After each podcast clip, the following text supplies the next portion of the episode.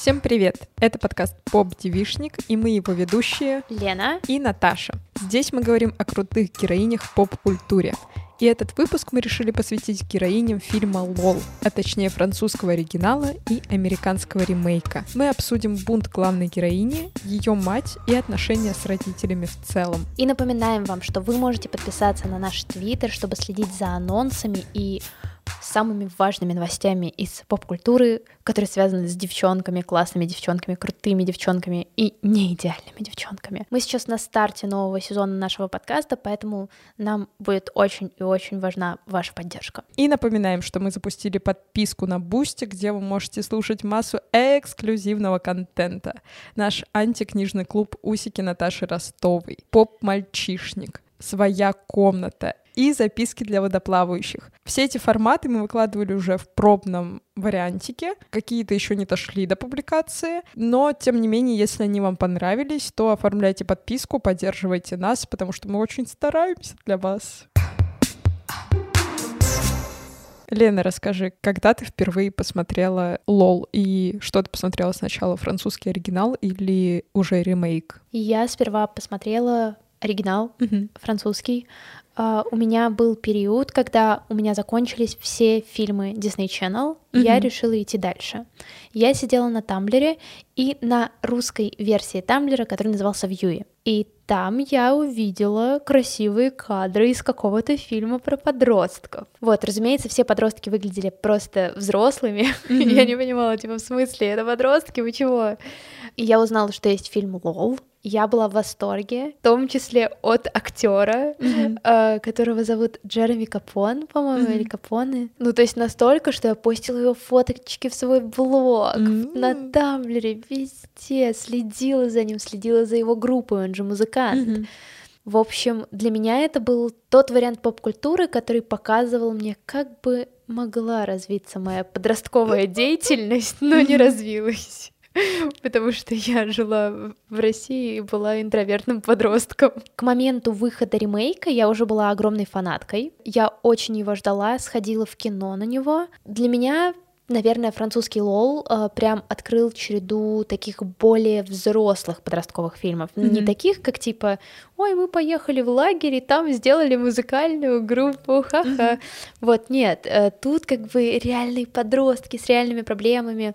И кажется, я вот буквально за несколько месяцев до того, как посмотрела «Лол», я замарафонила все сезоны, которые на тот момент вышли у сериала «Молокососы» «Скинс». Если вы вдруг не знаете, что это, то это эйфория для миллениалов. Это был прям классный контент, да, с подростками, которые, типа, живут на полную. Мгм. И было своего рода эскапизмом, наверное. Вот. А как ты впервые посмотрела этот фильм? И какой из них?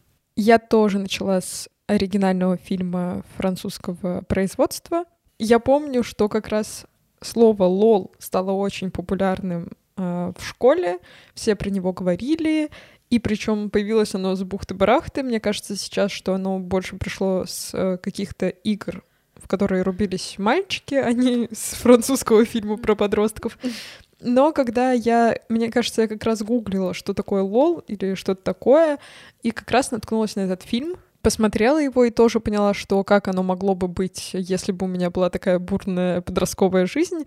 Но на самом деле сейчас мне кажется, что то, что происходит у них в школе, это, по крайней мере, у людей, похожих на меня, чаще всего происходило на первых курсах университета. Да, да, да. Потому что это тоже вот про осознавание своих границ, про первые какие-то романтические уже серьезные истории. И мне безумно понравился момент, где мать главной героини Анна сидит на свидании со своим эм, Кавалером? кавалером, да, копом, и он ей как раз говорит о том, что она неплохой подросток, она просто пробует э, то, что вообще ей дозволено или не дозволено, открывает какой-то новый опыт. И я такая думаю, вау, как это правильно, какой хороший подход, что в этом во всем нет обязательно какой-то негативной коннотации, как нас с детства учили, что типа не вляпайся только в какую-нибудь плохую компанию, да, а то, что это можно рассматривать и с какой-то положительной стороны. Потом я ходила тоже в кино на американский ремейк, потому что французский к тому времени, мне кажется, стал таким важным фильмом для подростков, особенно для девчонок, потому что я не помню, чтобы мальчики сильно его смотрели. все таки он такой вот именно про лол, что один, что другой, могу сказать, что это ванильный фильм. Вот mm-hmm. именно ванильный, особенно американский. И я помню, что мы с подружкой пошли на американский ремейк, оплевались, конечно же, потому что, а, Майли Сайрус, ты отдыхаешь, нет, у тебя не получилось.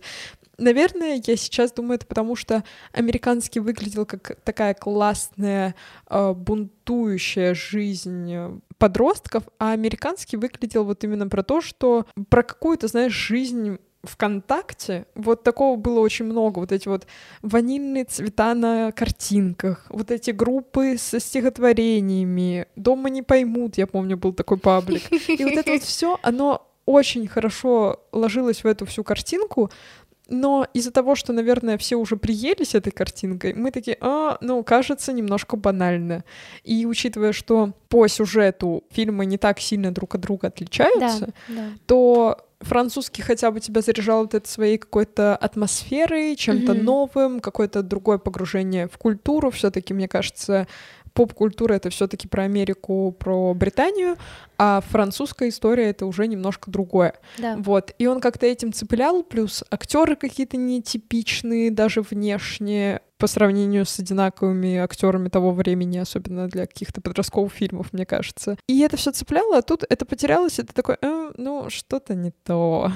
Если сразу говорить о том, как для меня различались э, восприятия mm-hmm. французского Лола и американского Лола, мне показался ремейк очень глянцевым. Mm-hmm. типичным американским подростковым фильмом. Да. Все очень красивые, ну ладно, бог с ним, подростки выглядят как взрослые, ну ладно, mm-hmm. не так страшно в нем как будто бы ничего нового не было. Французский фильм очень забавно как раз работал, в принципе, над тем, как французы видят вот эти вот филтрипы mm-hmm. в Британию. И их Британия, она очень стереотипная на самом mm-hmm. деле, опять же, от э, того, какую еду они ели, там, по-моему, мармелад, тост, что-то mm-hmm. еще, вот, до э, каких-то женщин на улицах. Но в этом был шарм mm-hmm. французского фильма. Плюс, вероятно, вероятно, французский фильм вышел в 2008, я его посмотрела, наверное, в году 2009. Mm-hmm. Тогда это было что-то новое. А к 2012-2013, когда мы все увидели американский лол, это уже было такое, что, ну, типа, come on. Мне кажется, еще Майли Сайрус там такая drama queen просто Да, пипец. есть такое. Вот главная героиня лол французской версии она прям такая вот на периферии, то есть она иногда подается этому бунтарскому духу, mm-hmm. иногда она пытается взаимоотношения с матерью, но в ней нет вот этого вот меланхоличного «мне никто не понимает». Да, да, да. Возможно, как раз роковой ошибкой, которая, и не сказать, что ошибка, это просто, наверное, наше восприятие, стала история с разрывом в 4 года между выпусками этих фильмов. Когда ты смотришь в 2008-2009 лол оригинальный, ты понимаешь, что все, что там показывают, а там достаточно красиво показывали подростков, и вот это да. вот их свидание, вот эта вот классная музыка, которую ты потом переслушиваешь. Я до сих пор люблю саундтреки mm-hmm. из Лола оригинального. И ты думаешь, вот, я вырасту, у меня будет точно так же. Да, я найду да, себе этого да, чувака, с которым мы будем э, на двоих все делить, с которым mm-hmm. будем кататься ночью на велосипедах, сидеть у фонтана, я буду завязывать Слушать ему платочек. По одному наушнику да, каждому. Да, конечно.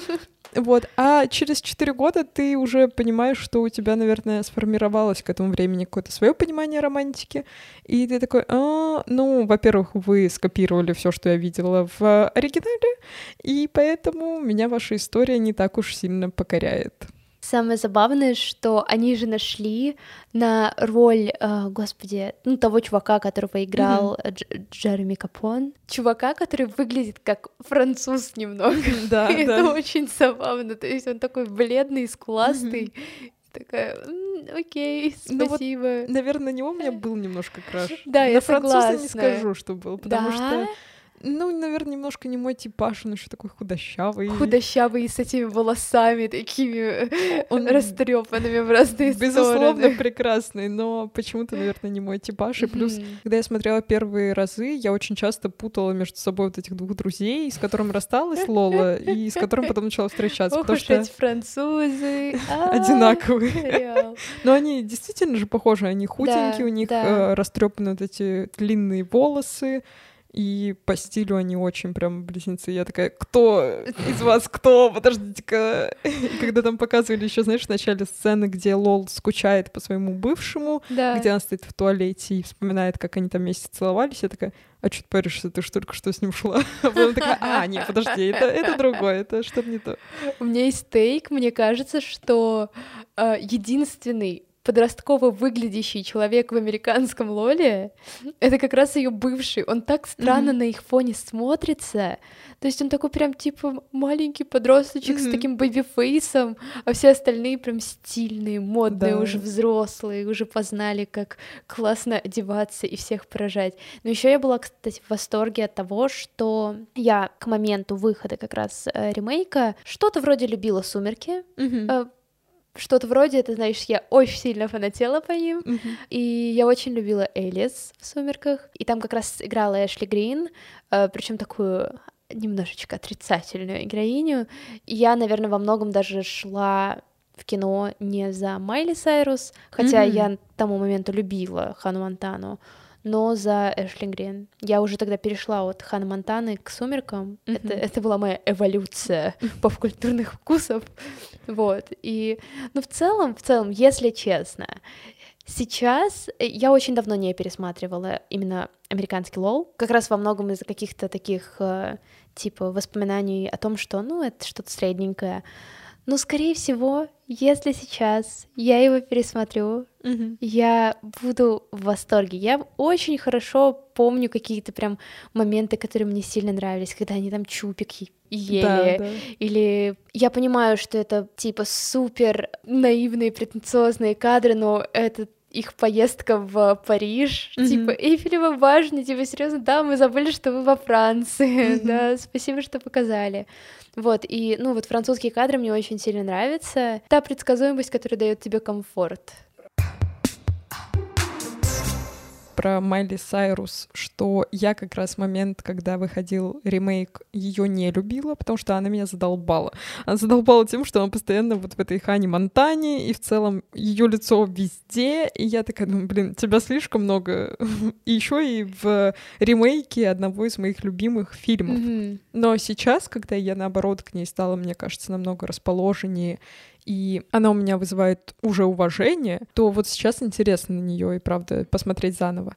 И еще подумала о том, что мне кажется Лол, и почему он не надоедает, и почему он кажется таким живым, особенно французский фильм, потому что как будто бы там все проблемы, с которыми сталкиваются подростки, плюс взаимоотношения, как там показаны взаимоотношения с родителями и друг с другом, они кажутся реалистичнее, чем, например, в Sex Education. В Sex. Education это как будто бы как должно быть. Лол — это то, как чаще всего происходит. Мгм. Особенно, мне кажется, классным они показали, что у каждого из главных героев, а их там достаточно много, потому что как минимум там три героини — это Стефан, Шарлотта и Лол, еще их подружка Прованс, которая часто там мелькает, и плюс команда мальчиков, и мне кажется, вот это вот там десятка главных героев, это те, которые постоянно у тебя в поле зрения, и у каждого своя история взаимоотношений с родителями и друг с другом, взаимоотношений со своим телом, взаимоотношения вообще к взрослению, и поэтому, мне кажется, каждый, кто смотрит этот фильм, может понять, какая история ближе к нему, или какую бы историю он хотел повторить. Я как раз, наверное, хотела отметить вот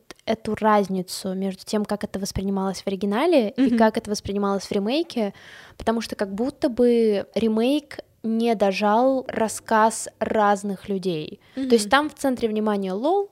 Вот смотрите, я такая девочка-подросток-бунтарка, ссорюсь постоянно с матерью, и у матери там куча всякой фигни происходит. Мне от этого грустно и плохо. Но в итоге, как будто бы, когда ты доходишь до финальной точки в конце, ты не видишь, а что изменилось. Мгм. Типа, лол все еще девочка подросток бунтарка, типа, окей, есть какой-то хэппи-энд, но ненавижу эту фразу, но типа, ну где развитие? Мгм. Мы не понимаем, зачем нам показали этот отрывок подростковой жизни, в котором ничего не изменилось, по сути. Вот, а во французском Лоле это как-то, не знаю, может быть, мне актриса все таки больше нравится, потому что Майли Сайрус действительно на тот момент очень много где мелькала, и как будто бы это сняло со сценаристов долю напряжения, что типа нам не нужно запариваться, у Мгм. нас будет Майли Сайрус, мы дадим ей пару классных э, кадров, где она просто показывает всю красивую подростковость, и этого хватит. А во французском Лоле, ну, реально, как будто бы с заботой подошли к каждому персонажу. Мне еще кажется, что в ремейке Майли Сайрус постоянно ходит очень недовольная. У нее постоянно полуоткрыт рот, и она такая, а, жизнь дерьмо. И, наверное, поэтому воспоминания со школы, что когда мы сидели в кино, я такая думаю, господи, почему тебя так постоянно крючит, потому что мне становится некомфортно на тебя долго смотреть. И по моим воспоминаниям, там как раз во французской версии там намного лучше развиты девчонки и ее подружки, потому что им уделяется больше времени, и они выглядят больше такими 3D-шными, что ли. Мгм. Девчонки как раз в американском фильме, они как будто бы уступают да лол, и Да, такие типа да. мы здесь где-то сбоку. Они как клика, Да. как типичная клика. Мгм. И это на самом деле очень грустно, учитывая то, что в американском подростковом кино есть идеальные примеры того, как в клике показали типа классных девчонок. Мгм. Те же, э, по-моему, бестолковые, которые клюла с Алисией Сильверстоун, э, дряные девчонки. Мгм. То есть нам вроде бы и пичкали все максимальными клише, то есть они носят розовое, они пытаются мэчить в принципе цвета своей одежды, но каждая, каждая из девчонок там, она очень хорошо запоминается, то есть ты все еще можешь вспомнить там, какой была Реджина Джордж, что героиню а, Аманды Сейфрид, что у нее была сверхъестественная способность грудью чувствовать будущую погоду, и типа все это запоминается, да, там все это сделано в комедийном жанре, а здесь больше все-таки заход на подростковую драму, потому Ну что да. есть какой-то конфликт. Ну, э, да, это большой минус голливудских ремейков. Я всегда очень сильно переживаю за фильмы, которые решили переснять в Голливуде. Ты будто бы уже заранее знаешь, что фильм немножечко лишат души, которая у Мгм. него изначально была. Посмотрим, что будет с игрой в кальмара, которую тоже снимут в Голливуде сейчас. Какой душе они там могут ее лишить? Я не знаю. Но вот, кстати, сейчас, пересматривая Лол, я понимаю, что немножко по-другому отношусь к главным героиням. И если в школе мне, конечно же, хотелось ассоциировать себя с Лолой, то сейчас мне больше импонирует Стефан. М, Мне кажется, у нее замечательные отношения, и я себя немножко даже, мне кажется, чувствую Стефан. Вот, Мгм. э, наверное, после выпуска из э, вуза, мне кажется, это идеальная модель, потому что у нее классные отношения с мамой. Мама прекрасно понимает, что ее дочь повзрослела, и если мы вспомним эпизод, когда она собирается в Англию, мама ей кладет там таблетки, презервативы, и она такая, так, все нормально, я знаю, что моя девочка выросла. У меня, конечно, мама меня так не складывает, вот, но само осознание того, что она за ней так сильно не бдит, мгм. как, например, за Шарлоттой, где ее мать э, корила за оценки, корила за трусы, когда она нашла у нее стринги, и такая это непотребство, как в это можно ходить. Хотя Шарлотта мы видим, что, мне кажется, самая такая, ну, если можно сказать, распущенная Мгм. из девчонок. Ну и у Лолы проблемные отношения, но это главная героиня, как же без этого, то вот Стефан, мне кажется, у нее классные отношения с, э, кажется, Поля Анри, ее парня Мгм. зовут, с которым она тусуется. У них явно нет никакой сильной романтической истории, но при этом они друг другу очень подходят, им классно вместе, и мне кажется, иногда должны быть такие периоды в жизни, где романтика может не заключаться в каких-то таких вот э, жестах с чупа-чупсами, катаниями на велосипедах до ночи и какой-то драмой обязательно сильной, а вы можете просто кайфовать от того, что вы вместе, и не сильно претендовать на Мгм. то, чтобы занимать сердце друг друга Мгм. с сегодняшнего дня и до конца ваших дней. Блин, я сейчас вспомнила, что там же был момент, я не помню, это было в обоих фильмах, на э, станции, где Да. проезжает Да-да-да. поезд. Короче, я же э, в восьмом классе Мгм. переехала в Королёв, поэтому вся моя жизнь начала вращаться вокруг электричек. И, короче, я помню, что когда посмотрела французский лол, я просто мечтала о том, что у меня будет какая-то подмосковная любовь, которая тоже выйдет на станции. Ну, потому что это так красиво выглядящий кадр. Uh, я помню, что его прям разобрали на гифке на Тамблере. Если найти мой какой-нибудь старый Тамблер, а он, скорее всего, есть. Мне главное mm-hmm. вспомнить ник свой там. И посмотреть на все, что я там выкладывала, там можно просто проследить за всеми моими увлечениями на протяжении многих лет. И вот там было много Лола, там было много Джереми Капона. Очень много. Я не сидела на Тамблере, я сидела ВКонтакте, и все, что мне нравилось, выкладывала только туда. Но не помню, чтобы меня... Мне кажется, вообще ничего не постила на стену, связанное с фильмами особо. Добавляла их в видеозаписи и надеялась, что какой-нибудь тот самый увидит да, и да. поймет, что мне нравится, и что можно повторить из фильмов. Конечно, да. Логика.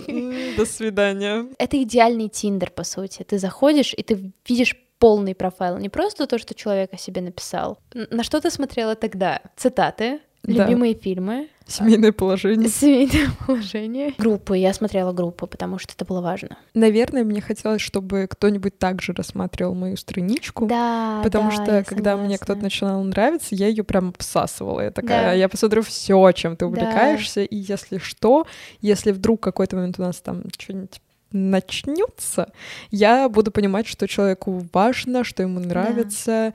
И вот даже вспоминая какие-то взаимоотношения с мальчиками в школе, я всегда учитывала то, что вот они когда-то писали, и такая, так, ты вот здесь упомянул, что тебе нравится такой-то поэт, и вот... Мини-сталкер. Держи сборник там этого поэта, ну, какие-то такие штуки, которые... Не знаю, вот насчет сталкерства. Здесь интересный момент, потому что, ну, типа, страница открытая, это не какой-то нелегальный доступ, я не знаю, я никого не взламывала никогда. Ну, типа, человек просто сам об этом пишет, тебе он начинает нравиться, ты хочешь узнать о нем побольше, mm-hmm. тебе не хватает в какой-то момент переписки, особенно если она идет не очень быстро, как бы тебе хотелось, mm-hmm. и ты начинаешь серчить по его странице, то, что он так. сам выложил. Ну, то есть, мне кажется, когда человек на какой-то своей одной странице не оставляет никаких данных о других страницах, специально его везде вбивать и искать, странновато. Mm-hmm. Но, типа, если он сам такой, вот, подписывайтесь здесь, здесь, и сам транслирует какую-то свою жизнь, свои интересы, то типа, чувак, какие ко мне вопросы? Ты сам все это выложил. Было бы странно, если бы вот он такой, я люблю Маяковскую, я такая, о, я даже не понимаю, какого поэта ты любишь, что это такое, о чем ты говоришь?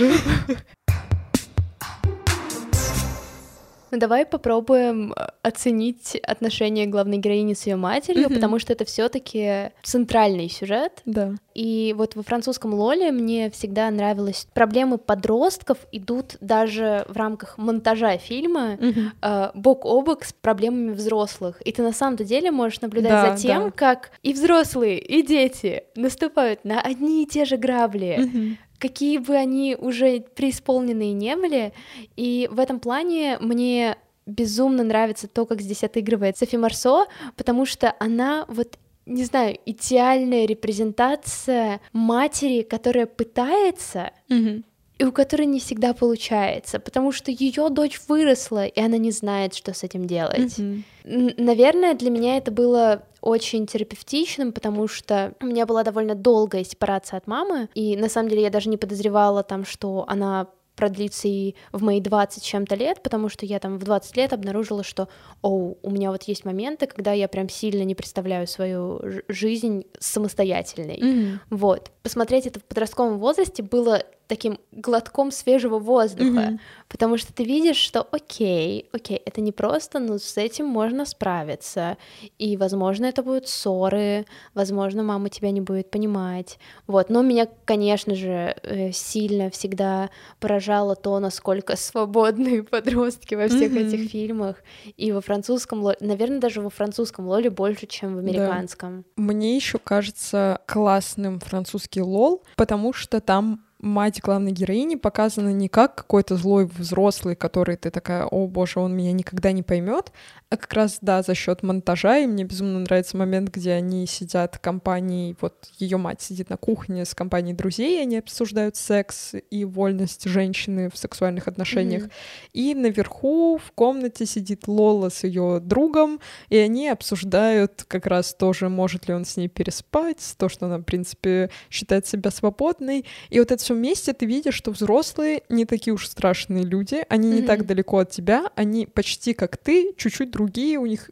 больше зона ответственности. После просмотра французского Лола, где как раз одна из конфликтных ситуаций — это история с дневником Лолы, я помню, что у меня достаточно долго в школе были личные дневники, mm-hmm. я их постоянно вела, мне кажется, с класса 5 до 11, и я их всегда убирала себе в шкаф, но они лежали достаточно на видном месте. Mm-hmm. Ну, то есть там две тетрадки сверху, и вот он личный дневник, который своей обложкой орет, что это mm-hmm. личный дневник. Там была моя фотка, mm-hmm. какие-то цитаты, да. что-нибудь такое. Ну, то есть видно, что тетрадь отличается. И я помню, что после просмотра я ее убрала в ящик с вещами. Мне кажется сейчас, что я это сделала не для того, чтобы его не нашли, а mm-hmm. наоборот, чтобы его нашли. Чтобы потому что эскалировать конфликт какой-нибудь. Кажется, из-за того, что моя мама очень понимающая женщина, да. она мне в какие-то моменты моего школьного периода не давала бунтовать. Mm-hmm. То есть эта женщина сажала меня и говорила, хочешь покурить, приходи ко мне, я куплю тебе сигареты, чтобы ты, главное, не напоролась на какую-нибудь мешанину, mm-hmm. и чтобы тебе что-нибудь не подсунули. Mm-hmm. Поэтому лучше дома сядем и покурим. Mm-hmm. И во всех этих отношениях, то есть я такая, блин, с одной стороны, как классно, что у меня нет этой проблемы, что мне все запрещено вплоть до стрингов «Привет, Шарлотта» из французского mm-hmm. Лола, с другой стороны, бунтовать-то хотелось, ну, как бы да. подростку нужен какой-то бунт. И я помню, что я клала как раз дневник в носки. Мама в какой-то момент его заметила, говорит, что здесь делать тетрадь но при этом она никогда не лезла в мои дневники. То есть даже когда она их находила, она такая, это твое, я это не читаю. Mm-hmm. Возможно, иногда она говорила, можно я с тобой посмотрю. То есть ей просто было интересно, как я излагаю мысли, и поэтому я могла сама достать дневник, полистать, mm-hmm. где там что-то, знаешь, легальное, безопасное. Да. Хотя на самом деле там все было безопасно, потому что я там писала, кто мне нравится, кто меня бесит, и больше-то и ничего. И там какие-нибудь э, заметки, как прошел мой день. Никаких никаких таких сложных тайн, mm-hmm. никаких историй про то, как я целовалась с подругой, как это было у Лол, mm-hmm. и там пробовала запрещенные вещества. То есть mm-hmm. этого всего не было. Я просто листала, что самое нейтральное, такая, вот, читай. И я такая, блин, и здесь побунтовать не получилось. Ну, кстати, у меня примерно та же ситуация. Я не знаю, правда это или нет, но у нас никогда с мамой не было конфликтов по поводу моих дневников. Mm-hmm. Они постоянно лежали там на моих полках, э, в моих книгах, то есть их найти было не так сложно. Мама несколько раз мне говорила, что типа я не буду читать твои дневники, mm-hmm. мне этого не нужно. И я прям намеренно иногда писала всякий трэш в эти дневники. Он не всегда был правдивый, иногда это были сюжеты фильма, поэтому если бы моя мама открыла, она такая, да-да, конечно, пишешь fanfiction про себя, молодец.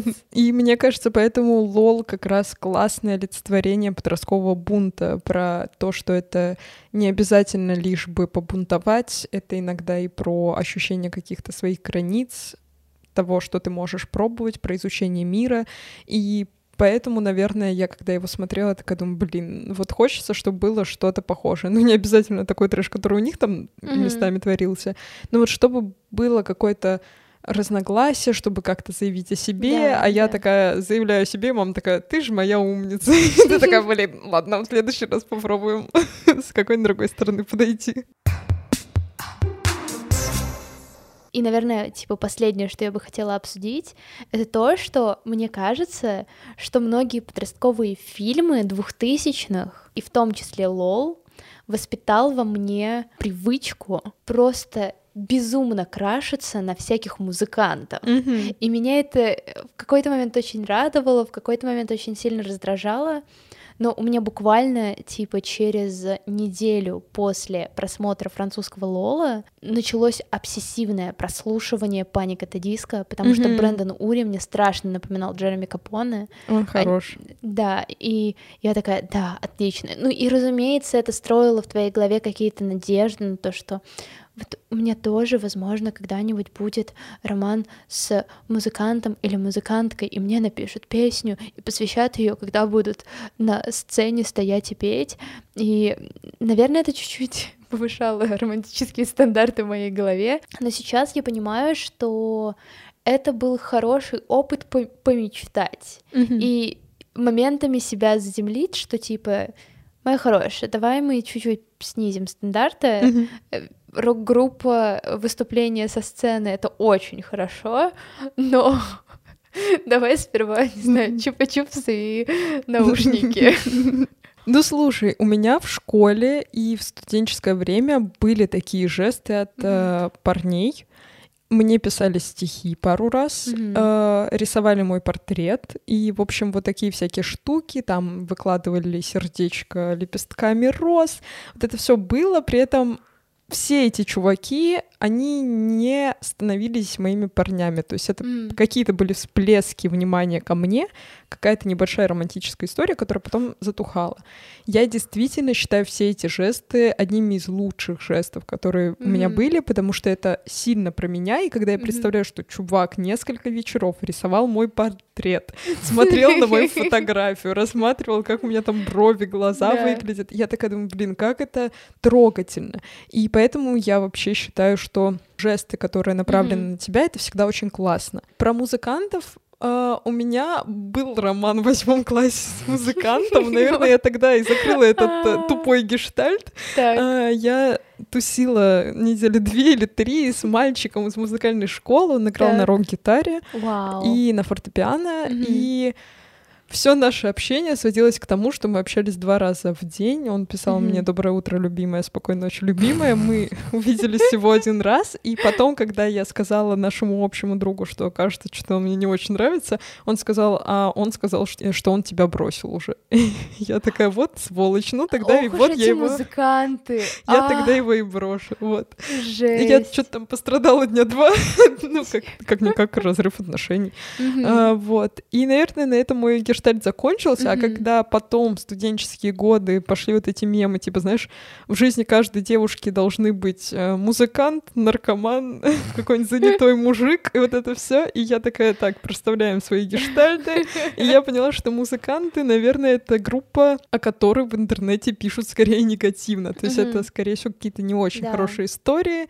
И то, как это показано в Лоле, это какой-то очень хороший вариант развития событий, где-то ну, мне кажется, и в американском был такой же. То есть да, он да. такой добрый домашний мальчик, который mm-hmm. хочет стать звездой, и ты думаешь, блин, а что его хейтить? Он же правда классный, он сам по себе человек да. хороший, еще и он как поет, еще и тебе песню посвящает. И ты такой, да, вот за такого музыканта хотелось бы, да, хоть замуж выйти, не знаю. А когда ты понимаешь, что музыканты в реальности это немножко другая субкультура, скажем так, ну, возможно, я не встречала нормальных музыкантов. Нормальные музыканты, можете мне, да, можете мне написать. Вот, но обычно это вот какие-то истории про слишком развязанный образ жизни, про вот это вот художника обидеть может каждый, я буду идти по этому потоку, и ты такой смотришь, думаешь, а, чувак, ты, кажется, инфантильнее, чем планировалось. Ну, у меня, кстати, вспомнилось, э, мне не писали песен, mm-hmm. стихов, ничего не писали, но, кажется, в десятом классе моей хорошей подруги, ее бойфренд, с которым они на тот момент встречались где-то пару недель, написал стихотворение. Mm-hmm. Чувак не увлекался поэзией mm-hmm. и не писал стихотворение просто. Он просто решил, типа, ее как-то порадовать. Кошмарность этой ситуации в том, что она пришла к нам с этим стихотворением, мы начали читать его вслух и смеяться над mm-hmm. каждой строкой.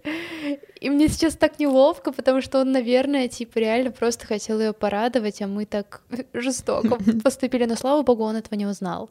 Но иногда я помню, что на уроках истории мы так оглядывались и цитировали это стихотворение, пока он не слышит. Так что, возможно, он все-таки что-то услышал. Извини, Лёша, пожалуйста.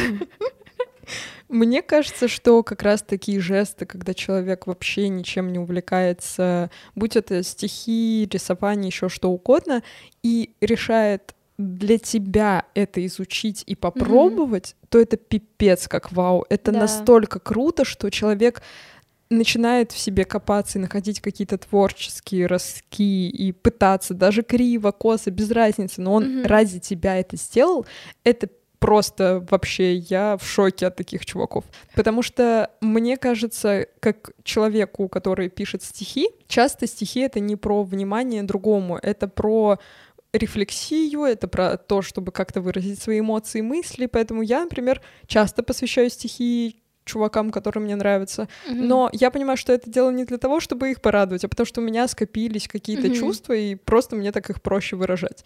Поэтому, как бы, кто знает, лучше может быть кривое стихотворение, чем песня да. со сцены, которая только выглядит каким-то большим жестом. Я в прошлом году, в конце прошлого года, записала спешл эпизод своего маленького подкаста mm-hmm. своему партнеру, и мне было очень сложно это делать, потому что я на тот момент этот подкаст не записывала уже год, mm-hmm. и я вообще забыла, как что-то делать. И я была страшно недовольна результатом. Mm-hmm. Мне казалось, что я его просто на коленке как-то порезала, ввела туда заставку свою типичную, и э, я еще писала без любого сценария, даже без буллет-поинтов. Но человек был так рад mm-hmm. это получить, что я такая типа, а, это, это мило. Наверное, нужно чаще думать в такие стороны, где ты можешь своим творчеством сделать какой-то важный подарок. Мне кажется, это еще, знаешь, проблема творческих людей, потому что когда я, например, решаю, что я хочу что-то креативное сделать mm-hmm. в подарок, вот там, как ты говоришь про подкаст или да. вот что-то вроде, я такая думаю, прикольно, ну я в целом творческая, сейчас быстренько набросаю, да, да, будет да, да. норм. А ты начинаешь это делать, такой, почему я не начала делать за месяц? Да, Потому что да. сразу столько нюансов, и ты как человек, который творчество сделал немножко профессии, ты mm-hmm. понимаешь, что это можно улучшить в сотни раз. Да, и ты такой, да. вот это мы, конечно, сейчас просто здесь какую-то фигню сделали. Но при этом всегда получаешь супер положительный отзыв, потому что это все равно про человека. Да. Так что девочки, мальчики, э, небинарные персоны, э, вдохновляемся фильмом «Лол». Даже если вы не умеете записывать песни, попробуйте, почему нет. Пишите стихотворения, делайте романтические жесты, или не только романтические жесты, на самом деле иногда такое приятно сделать друзьям, близким, кому да. угодно. Так что да, и смотрите подростковые фильмы, потому что они клевые, успокаивающие и приятные. Но советуем пересматривать французский лол, а не американский. Да, если вы хотите на ком-то потренироваться, можете записать стихотворение или песню нам. Да, и присылайте нам в Телеграм, нам будет очень приятно. Мы сделаем special, где да. вы будете просто читать стихотворение. А или а потом, слушать. А потом Наташа будет зачитывать все стихотворения, которые она написала своим школьным любовям. Это обещала Лена, а не я. Я буду читать их. Подписывайтесь на наш твиттер. Мы туда постим анонсы новых выпусков и классные новости о героинях из поп-культуры. Ставьте нам оценочки на всех платформах, где вы привыкли слушать подкасты. Подписывайтесь на нас на всех платформах. Нам очень важно видеть ваш фидбэк. Ну а это был подкаст «Поп-девишник» и его ведущие Лена и Наташа. Пока-пока. Пока. -пока. Пока.